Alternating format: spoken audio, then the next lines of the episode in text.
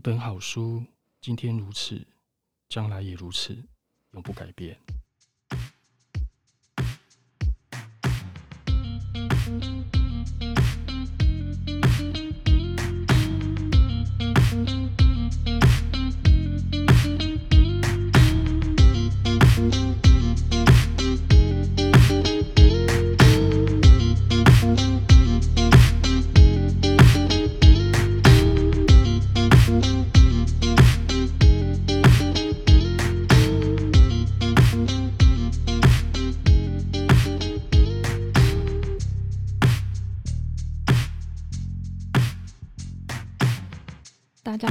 收听一本正经，我是阿华。然后很高兴今天邀请到四一来分享他的新书。你好，这里是记忆花店，欢迎四一。Hello，大家好，我是四一。然后你好，记忆花店是由三彩文化在今年五月的出版品。故事内容它主要是讲述曹学一开的花店，他接受人们委托。然后会透过七位仪式帮助生者找回亡者记忆的故事。那我自己看完之后，我是觉得主轴是围绕在曹雪遇见女主角之后，他发现自己可以透过气味去看见记忆这件事情。所以曹学他开始很努力的想要去找到当年在游乐场他遗失的答案。所以他重开了妈妈的花店，然后在接受委托的过程中，最后他也找到了他自己的记忆。那我想要问，其实，在自序里面有提到说，“你好，这里是记忆花店”这本书，其实是对自己创作生涯一个小小的检验，然后也包含了对于写作的摸索跟成长。可以和我们分享一下创作这本书的过程吗？嗯，你好，这里是记忆花店，是我出版的第四本小说。嗯、对，虽然我以肆一这个笔名出道已经今年是第十年了，但却是我出的第四本小说。是。可能大家比较认识我的作品，基本上是以散文为主，嗯，其实爱情散文，嗯，但其实我平常自己的阅读的喜好跟习惯其实是小说比较多，是，因此在成为作家或者写作的过程里面，我自己其实都蛮期许自己能够创作小说的，嗯，所以在小说的创作路上是有不断的学习跟摸索，嗯，你好，这也是记忆花店，我觉得它跟之前三本小说创作有点不一样的是，嗯。它里面包含了我在前年，因为我的一本书有改编成电影嘛，就是可不可以你刚好喜欢我，嗯，然后那一本图文书改编成电影的过程，因为我有参与编剧相关的沟通啊、修改等等的，然后从参与编剧的修改过程里面，其实有学到了一些自己在阅读小说或者是以往在写小说时候没有注意到，或者是。没有发现的点，所以他其实有小小的修改了跟调整我自己写小说的方式，嗯，所以我才会说它是这十年来我自己写作的一个小小的检视。里面我相信大家可以看到，很多人熟悉我的就是比较散文或者疗愈风格的诗意，但是也可以看到一些小说我自己的磨练，然后可能大家会觉得阅读起来更明快，或者是主题更明确之类的方向。那这些尝试，我觉得大家在看这本书的时候，应该可以感受到我自己的散文的内涵，对，然后跟小说是怎么放在一起，然后变成这本书的样子。很特别是今年刚好是四一创作的十周年嘛，嗯，所以后续的话还会有七场的新书巡回。这次也会在书店分别和作者七仙陈设美好生活以及欢迎光临垦源精友新手村合作一个气味陈列的特展。嗯，那这是我觉得还蛮特别的地方。那另外这次有和三彩文化合作十周年的记忆之旅特辑。嗯，然后里面除了介绍新书和回顾以往作品外，其实还有 Podcast 的录制、记忆影片和十周年惊喜的解锁企划。最晚我记得好像是到九月中后才会完整公开，对不对？对，这是出版社这边为了纪念我出道十周年，嗯，然后因为一个写作生涯能够维持十周年，其实是很不容易，很不容易。嗯，我自己当初开始用诗意这个笔名写作的时候，也，嗯，老实讲，我没有想到我能够写这么久。我那时候其实可能觉得出一本两，嗯，本书，然后合约到期之后，可能就我的写作生涯就会结束了。对，所以能够维维持十年，对我来讲是很有意义的事情。嗯，甚至也可以说，用诗意这个笔名写作，它改变了我原本生命的样子。就是我原本可能想要行进的轨迹，它其实修改了我行进的轨迹，然后朝后来朝全职作家的方向去进行，然后甚至后来参与一些其他跟书籍间接相关的一些活动。我觉得诗意这个笔名改变我非常多，可能因为是这样吧。然后三彩其实是发掘我。嗯，写书的出版社，然后大部分的作品其实也都是在三彩出版。嗯，所以这时候我们就有讨论，觉得十周年是很不一样，然后真的也是很难得的一件事情，因此才觉得可能可以更盛大的去做它。然后除了是对于我来讲是个纪念之外，可能对于有一些认识我很久的旧朋友。然后可能也可以帮助他们回忆他们是怎么跟我一路走到现在。然后对于一些可能是新认识我没多久的朋友，可以从里面去获得一些他以前可能从来不知道的事宜是什么样子。嗯，那这次企划有没有哪一个部分让你觉得特别好玩？我觉得其实都蛮有趣的。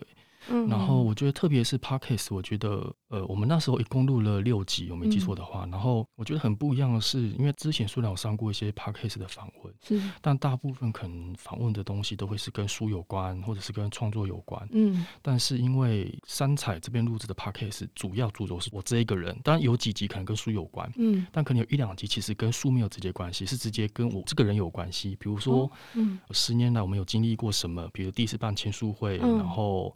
第一次办什么活动，或者第一次有什么样的得到读者回应之类的感受，就是一些幕后的那个，对，算是幕后的。然后这些其实平常很少有机会可以跟大家分享，对，嗯、所以我觉得还蛮特别的。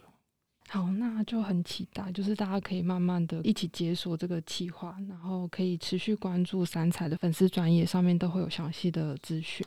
好，那刚开始想要先跟思逸讨论一下《你好，记忆花店》的版本书封，它其实是有两个版本嘛。嗯一个是博客来独家的圣诞书一版，然后另外一个的话是白色。嗯，四一可以大概简单介绍一下吗？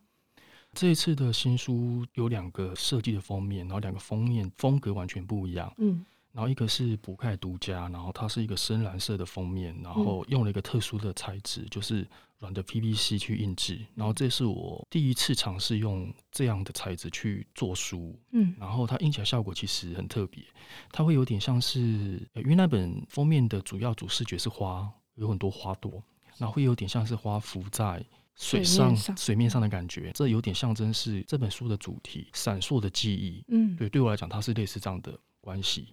每一朵花可能呈现就是每一个不同人的记忆，嗯、这跟书里面其实是有呼应的。因为在书里面，主角曹学义他帮其他人找寻记忆的时候，其实会分别嗅到不一样的花香。嗯，对，所以我觉得这是跟书的主题是有直接挂在一起的。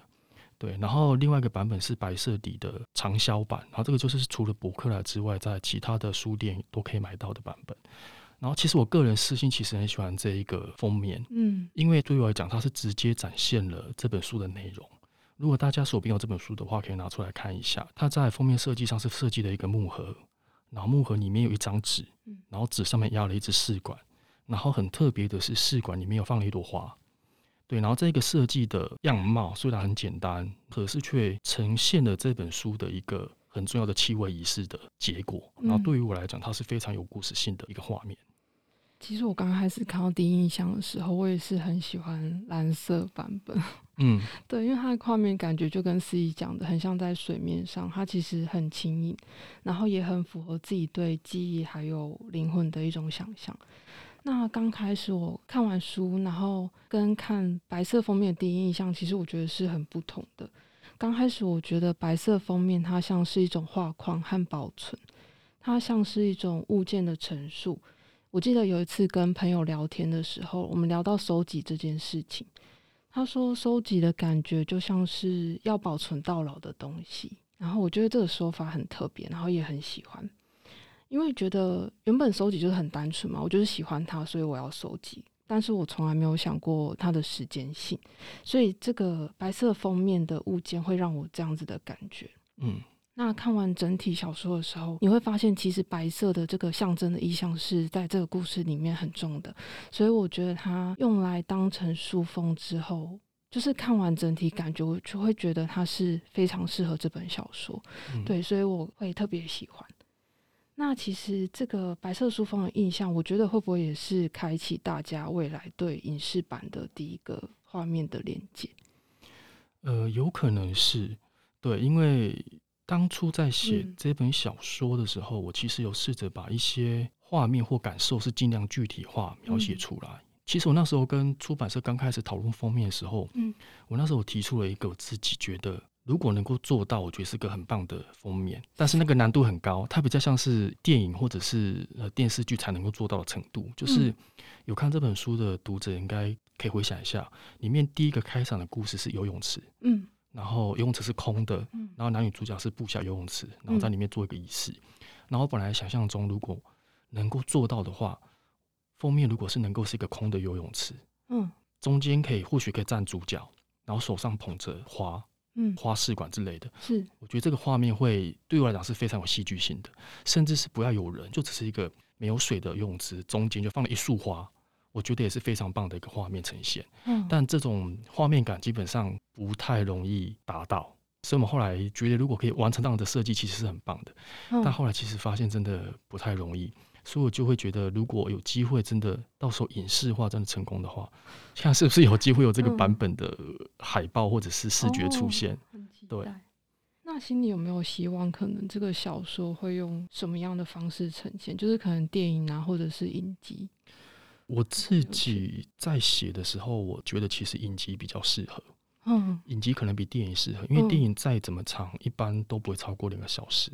嗯，但我里面其实除了主角本身自己的要寻找跟妈妈的记忆这条主线之外，嗯、其实还有讲述了大概五六个帮别人寻找记忆的过程。嗯，我觉得每个故事其实都有想要传达的东西，嗯、或者是我自己对于社会关怀的一些理解跟感受。嗯，这个可能没有花一些篇幅去展示出来的话，可能会很可惜，因为电影可能就会没有办法把那几个背后的那些人的故事演得完整，可能就只能片面性的带过去，嗯、主轴还是会落在男主。角本身身上，嗯，会有时间限制，是，嗯，篇幅没有办法这么长。但如果是影集，可能六集、八集、十集、十二集的话，他可能就可以每一个故事都能好好的把它说完。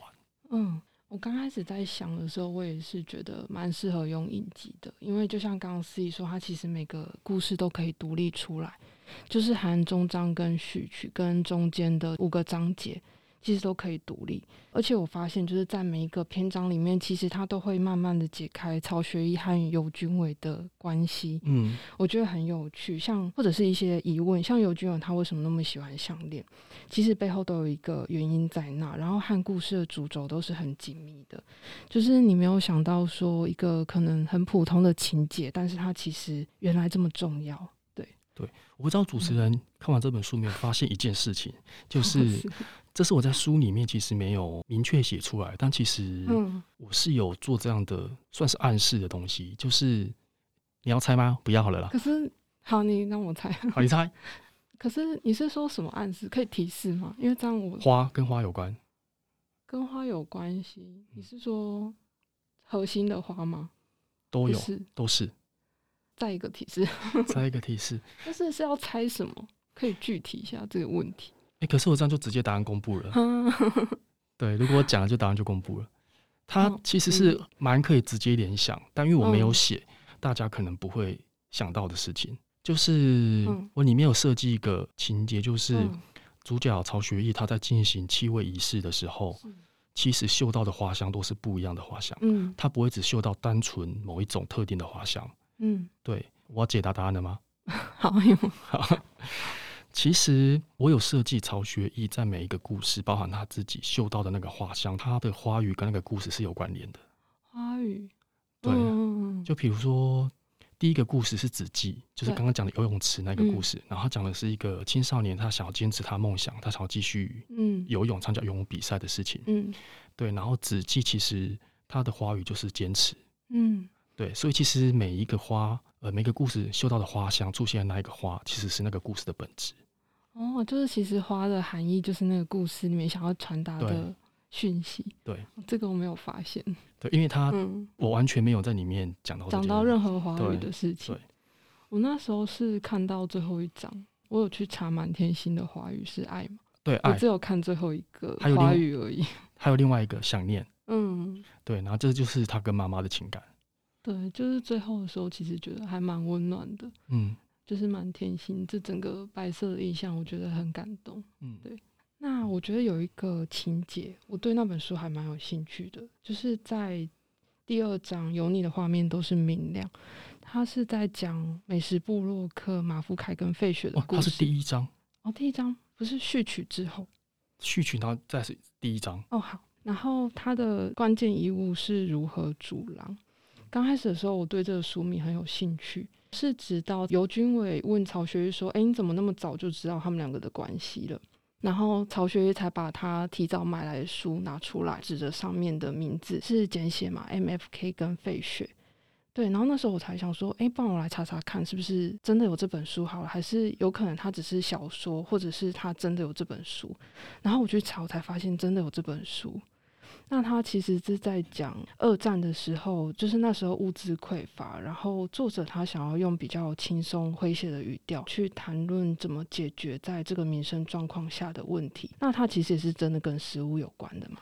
是，它其实本质上它可以算的是一本食谱，它里它里面的确有具体的教大家一些做菜的步骤跟方法。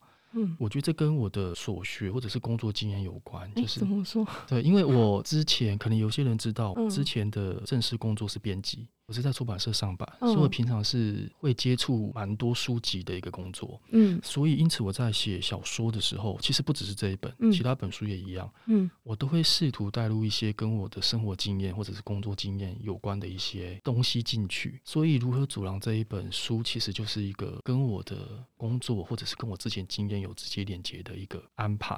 刚刚有提到嘛，这本书它其实是一个食谱书。嗯是，所以它连接到的就是那一个故事的角色，就是美食布洛克，然后他们因为这本书而认识。嗯，对，所以我觉得大家在看我写小说的时候，其实可以拆解一些我觉得我偷偷藏在里面跟我本人有关系的一些小小的东西在里面。对，会发现一些事情，嗯，好像真的有那个东西存在，很有趣。呃，有一张是未来会在未来等你，这个是在讲述亲情的嘛，就是姐姐跟妹妹的故事。他、嗯、是在讲徐有熙跟姐姐徐有云，其实他们小时候感情蛮要好的，是直到长大之后，可能就渐渐的没有话聊。是直到当姐姐徐有云得奖之后的那一天，不是想要买蛋糕回来吃嘛？对。然后妹妹可能就是假装她不太想要吃，然后就直接离开家。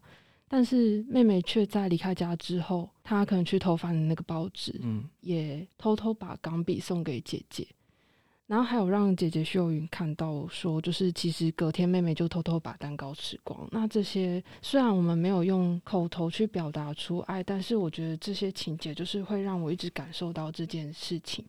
对，然后尤其是对亲情的这个议题，有时候也很能打动我。然后是直到最后，我看到里面有一句话，他是说。其实缘分是有道理的，因为里头的两个人对同一件事物或是彼此有了强大的牵挂，于是才产生了羁绊。对，这句话，我觉得很打动。我自己也很喜欢这句话，所以我很好奇，阿花你自己最喜欢 嗯这些故事里面的哪一个是这一个吗？对，我很喜欢这一个，因为我觉得其实我不太算是会擅长表达的人，哦，所以我觉得我可能会跟他有点像。我可能是会做这种事情，就是可以就是不会用嘴巴讲。嗯嗯。出版社的同仁其实很多人都喜欢这个故事。哦，真的吗？就是所有里面出现的 人物里面，嗯、这一个蛮多人喜欢的。嗯，对。那四一呢？比较喜欢哪一个吗？可能一下子就想到的。我其实很难挑出来，对于我来讲，但我必须说，我当初完全没有想到是，嗯，姐妹感情这一个是这么受到大家喜欢，这是我没有料到的。嗯，因为我可能就我自己的理解，我觉得大家可能对于爱情的题材会比较有兴趣，然后就算是写亲情的话，可能是要跟爸妈或者是爷爷奶奶，嗯、就是跟长辈，嗯、他们可能会有更强大的共鸣。所以我没有想到，我今天写的是一对姐妹，嗯、也能够让大家产生这样的感受。这是我当初写的时候完全没想到的事情。嗯，人类有没有可能是关键的遗物？因为我那时候看的时候在想，曹雪玉那时候不是碰到尤君伟，他才发现说他有这个能力吗？嗯然后会不会是，其实因为有军伟他在游乐园当天他也在场，所以他其实也算是记忆的一部分。嗯，有可能吗？有可能，但呃，因为小说，嗯、呃，目前出版，你好，这里是记忆花店，它其实它已经是一个相对完整的故事，嗯、就是我里面基本上已经解答了大部分我需要解答的事情了。嗯，我没有留下那种大家看完觉得，嗯，啊，怎么这个东西到底怎么回事的、嗯、的伏笔或者是悬念？我其实是把故事讲的算是蛮完整。嗯，但我其实心里面其实是有私心的，就是如果有机会，我会考虑看要不要写第二本，因为里面其实。嗯啊，现在先不要讲了。就是里面其实我当初在想这个故事的时候，除了里面出现那些人物之外，其实我想了还有更多。但是后来我觉得一本书，我自己的计划就是一本书的字数大概就是七万字左右，我觉得再写会太厚重，对，所以我就删掉了一些东西。所以其实要写的话，有一些人跟一些故事是我当初已经有想了一个雏形是可以放进去的。就比如说在这本书里面有登场的人里面，其实有人是还有故事的，但因为篇幅的关系，我就没有写。那会希望之后如果有机会写第二本他的续集的话，再把它放进去。然后你说人会不会是个遗物这件事情，它是有可能的。嗯，对对，但现在就只能讲有可能，对，但不确定。好，大家可以期待一下。接下来想要问四一，其实对曹学来说，画像就是他记忆里没有办法遗忘的味道。那想要问四一，在记忆中有没有这种感觉？就是那个无法遗忘的味道是什么？我这几天想一下，嗯、我近期比较有印象，或者是会让我浮现画面的味道，其实应该是柠檬的味道。诶、欸，为什么？对，很特别，对不对？嗯，对。那主要是因为这几年因为疫情的关系嘛，大家都不能够出国。对，那我在疫情之前的前一年有去了意大利，嗯，然后意大利的南部，比如说卡布里岛啊、苏联多，他们其实是盛产柠檬的地方，嗯，所以你在街上可能就会看到很多卖柠檬水啊，然后柠檬糖啊，然后柠檬的相关的花样的衣服或者是词句，嗯，相关纪念品，然后甚至是空气中你隐约都会觉得好像是不是有淡淡的柠檬的。味道，所以我对于柠檬的味道最近是会比较有共鸣，就是会浮现那时候旅行的画面。可能是因为太久没有出国的关系，很想要出去。对，嗯，我觉得也是蛮特别的经验。那我也想要分享一个，就是我自己本身没有，可是我听到的故事。然后我觉得感触还蛮深，就是有一次我和妈妈聊天，然后她就突然跟我讲说，她很想要闻木材行的味道。嗯，然后因为妈妈她其实小时候是开木材，我们家小时候是开木材行的，然后是在大马路旁边的工厂，后来因为一些原因才收掉。那其实那时候二楼就是住家，所以妈妈从小其实都是在那样子的环境下长大。所以那天其实妈妈这样跟我说的时候，我有点愣住。嗯。因为他其实平常也是不会说什么的人，可是他突然透露了这个愿望，我才发现原来他心里一直有这件事情。所以我觉得在某一方面，我在猜他是不是也可能已经忘记那个实际上的味道是什么了，他只是还留有那个童年的记忆而已。所以我觉得其实就真的很像“你好，这里是记忆花店”里的情节。有时候感官记忆甚至比文字叙述更容易去触发一个人的记忆。对，我觉得这是。真实的事情，我觉得这点是非常有可能的。就是我觉得，虽然画面或者文字它会产生记忆，嗯，但是气味的记忆相较而言，它最容易被留在你的脑海里面，但是它很难被确切跟具体的描述出来，它是什么样的。对，很难。对，可是它却能够，可能你在经过某一间店、某个地方，嗯，你闻到。那一个味道，你就会知道就是这个味道嗯的状态。嗯、对，所以这其实跟新书里面会用气味当做一个很重要的关键是有关系的。嗯，那是有这种感官准确回溯的记忆经验吗？就是很像做一台时光机。但是我这个时光机真的是很近期的事情。真的吗？对，嗯，这两天有认真想了一下，嗯，那我发现我最近有这样的感受，其实是在电影院。就是呃，我们每次去电影院看戏的时候，其实老实讲，就是票买了，嗯，然后时间到就进去座位嘛，对对。可是你有时候进去座位之前，你会经过每家影城不一样，但有的影城是然后经过一个走道，然后再进去影厅里面。然后我对于这走在走道上，然后要进去影厅的那个过程，其实我每次还是会浮现一个画面，就是因为那时候呃刚刚有提到嘛，前年我的一部改编电影上映，嗯然后那一部电影其实我们跑了非常多的。活动，嗯。尤其是映前映后的活动，嗯，大概跑一百多场吧，嗯，然后其实那时候我们跟导演、演员、工作人员最常待的地方就是在影厅外面，是。因为要等大家看完，我们进去跟大家说话跟打招呼。嗯，所以大概有长达将近两个月的时间，我每一个礼拜都有好几天要经历这样的过程。嗯，所以我现在只要到电影院看电影，我就会只要在那个走道上，我就会想起那时候啊，我们曾经在这个戏院或者曾经在。这个地方同样的类似的位置呢，置对，然后等待片尾曲响起，然后大家进去跟大家对，对，嗯、这是我最近自己还会有那个记忆产生的。嗯，好，那记忆花店的游戏规则里面是不是有提到一个最重要的是遗物？我想要问四一，如果可以选择，可能几件可以代表自己的物件会是什么？呃，我第一个会选的是沾水笔，你知道什么是沾水笔吗？必须要。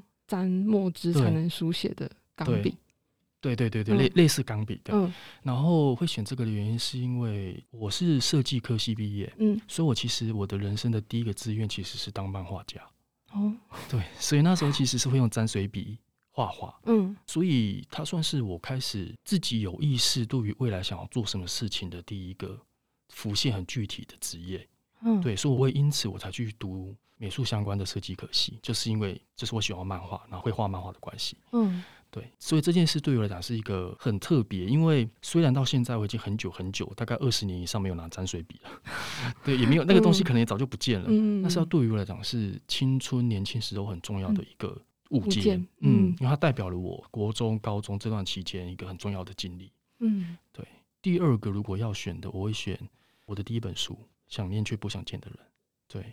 会选这个的原因是因为它改变了我人生走的道路，对，就是因为我以前一直觉得我可能就是一个上班族，然后或许会在公司里面也可以慢慢的往上升，但是终究就是个上班族。是，但以肆一这个笔名出了我的第一本书，就是想念却不想见的人，因为那个开端，嗯，让我后来现在变成一个可以当全职作家，能够养活自己的身份，嗯，然后甚至是有机会，比如说刚刚提到的可以。接触影视改编或者是写歌词之类的，基本上都是因为四一这一个身份开始的。那我觉得最能够代表四一的这个角色的起点，应该就是我的第一本书。所以如果要选的话，我会选那一个物件？对，就是这本书是让你下定决心，可能从事作家这个职业的开端。其实我没有下定决心，只是一个一个。那我有机会，有机会，那我有机会进去。成为职业作家身份的一个，算是开启了这一道门。嗯，嗯，你觉得有朋友可以猜得到你你的物件吗？应该很难。有人会可以这么的了解另外一个人吗？因为像我的话，我觉得如果我的话，我觉得应该也没有人猜得到。嗯、但我觉得，嗯，其实，在书里面有提到，每个人最重要的物件就是遗物，其实是。会因为对象不同而改变的，哎、欸，对，那个重要性是代表跟那一个人的关系，嗯、所以那个物件可能只有在你们两个之间成立而已，在另外一个人身上是不成立的。所以我觉得物件这个东西，嗯、它的珍贵性跟重要性是因人而异的，就是不是以我自己为主，是我跟你之间的，对，其实是、嗯、其实是中间的桥梁，嗯，对，所以可能很难具体答出说，在我身上我最珍贵的物件是什么，必须要问的另外一个问题是。嗯，我跟另外一个人共同最珍贵的物件是什么？哦，我懂。嗯，对啊，刚开始不会这样想。对，我一直会觉得说，哎、欸，那我我的是什么？可是我不会想要说，我跟这个人有什么样的代表物件？对，对我觉得这还蛮有趣的。对，这其实是《记忆化店》这本书一个很重要的核心。嗯嗯，因为它必须要透过遗物才能够看到记忆，要找到对的东西。对，所以里面有特别一项规定，就是你找到错的遗物。就算是发现记忆了，那个记忆也不一定跟你有关系，嗯，因为那可能那个物件其实是那个往生者他跟另外一个人的桥梁，而不是你跟他的桥梁。对，没有想到这件事。对，我觉得我没有想到，我会一直注重在那个东西，就是他生前很重要的物品，哦，但是我没有去想过，他如果是换了一个人的话，就。不一样了，就不一样。我会觉得他失败的原因是因为他挑错他觉得重要的东西，挑错往生者他自己觉得重要的东西。这个也包含在里面哦，也可以，也包含。但我觉得最重要的是我刚刚提的那一件事情。嗯，好。在经历了这么久的写作过程，就出了这么多本书啊，最后有没有想要对读者说什么话，或者是有什么心得？